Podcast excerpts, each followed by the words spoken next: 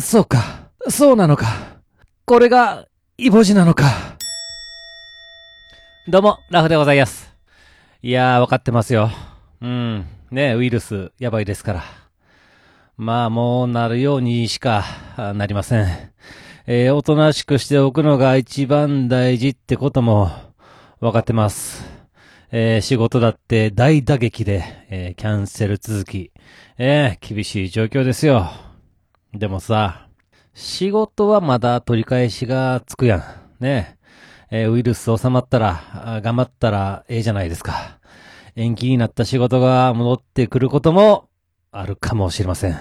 でもね、卒業式って一生の思い出ですやん。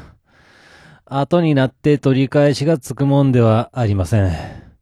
いやいやいやいや、こんな悔しくて悲しいことがあってええんでしょうか。自分がその立場だったらめっちゃ残念な気持ちになることでしょう。もちろん卒業生だけではなく在校生だってそうなんです。卒業生を送り出すためにジュニアのいる吹奏楽部は曲の練習を先輩のために思ってずっとやってたわけです。お世話になった人に感謝の気持ちを曲に乗せて送りたかったわけですよ。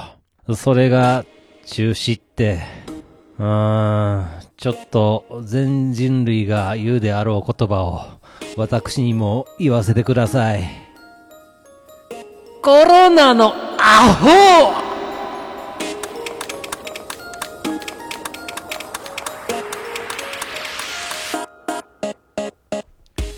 はい、始まりました。一人笑い第98回ということで、えーこの番組はずっと笑っていたい年のスピンオフ番組として、えー私ラフ一人で喋るポッドキャスト番組です。いやー、続々とイベントが中止になっておりますが、あ吹奏楽部であるジュニアの定期演奏会が5月のゴールデンウィークに行われる予定なんですが、まあ、このままだと中止になってしまうんではないでしょうか。あこのね、えー定期演奏会、えーこの日のために、多くのことを犠牲にして、えー一生懸命練習に取り組んでいる部活動でございます。ね、本当早期の収束をただただ願うばかりで、えーございます。えーそんな中、3月1日にジュニアは誕生日を迎え、えーなんと17歳となりました。そしてなんとですね、ジュニアの彼女が、この次の日の3月2日に誕生日を迎えたということででしてね、まあ、続けての17歳で、えーございます。えー世間ではコロナウイルス対策で学校がお休みという中、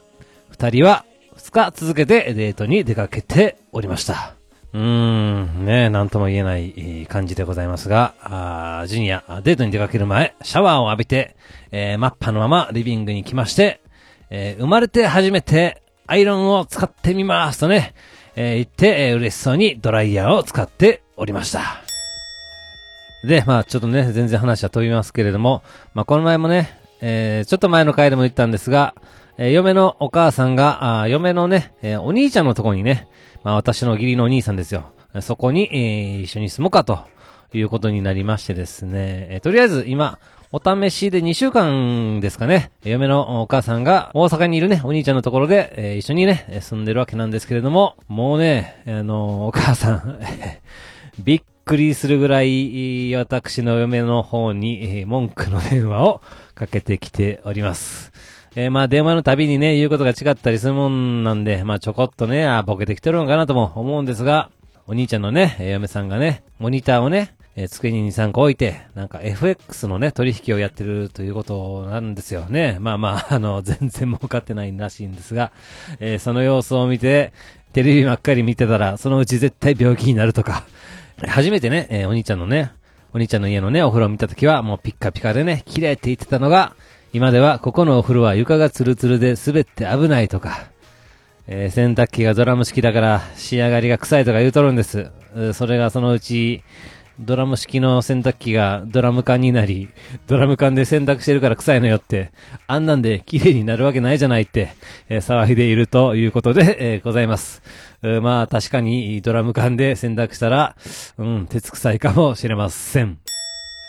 で、なぜか来週から、あーお母さん、私の家に来るようでございます。えーお兄ちゃん夫婦、どうやら値を上げてしまったようです。えー大阪から千葉までわざわざ車でお母さんを送ってくるようで、えーございます。いやー、お兄ちゃん、あの、文句ばっかり言うからって、実のお母さんを私に押し付けるとは、あー正気でしょうか。で、まあ、お母さんはお母さんで、えーなんで、えー二人で車に乗って千葉まで行かなくちゃいけないのよと。新幹線で行くわよと。私、あの子大嫌いなのって 言っていたと。お嫁が言って、えーおりました。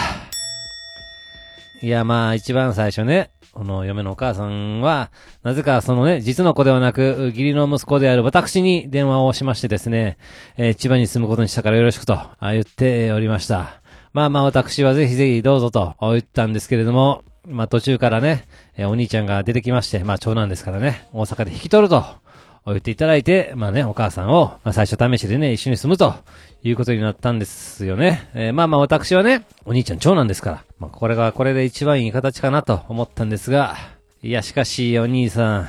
こんだけ嫌われてるのによく連れて行きましたね。えーそしてお母さんもお母さんで、よく大阪に行きましたね。いやー、怖い。私も仲良くできるか、非常に心配になってまいりました。とりあえず洗濯機をドラム缶に変えて様子を探ってみたいと思います。しかし、年を取ったら人って文句ばっかり言うようになるのでしょうか。えー怒りは老いを受け入れるプロセスだと、聞いたことがございます。自分でできないことが増えていったり、まあ人のね、助けがないと暮らしにくくなったりと、この、そんなね、えー嫌な現実を受け止めるにはね、えーちょっとね、なかなかしんどいでしょうから、あ認めたくないというところで、お怒りにね、なられてるんじゃないかと思います。まあ私はお母さんに文句を言われたとしても、まあね、言葉をそのまま受け止めるんではなく、ね、その奥にある感情を理解した上で、えー楽しく向き合っていきたいと考えております。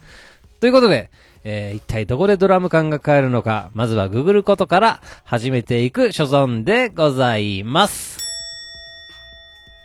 はい。では今回この辺というところで番組では皆様からのお便りをお待ちしております。ツイッターでハッシュタグずっとわら。ね、ひらがなでずっとわらとつけてつぶやいていただけたら私喜んで見に行かせていただきます。メールの方は Gmail アカウントずっとわら、とまく Gmail.com、zutowr、とまく Gmail.com の方までよろしくお願いいたします。というわけで最後までお聞きいただき皆さん、大きいです。そして、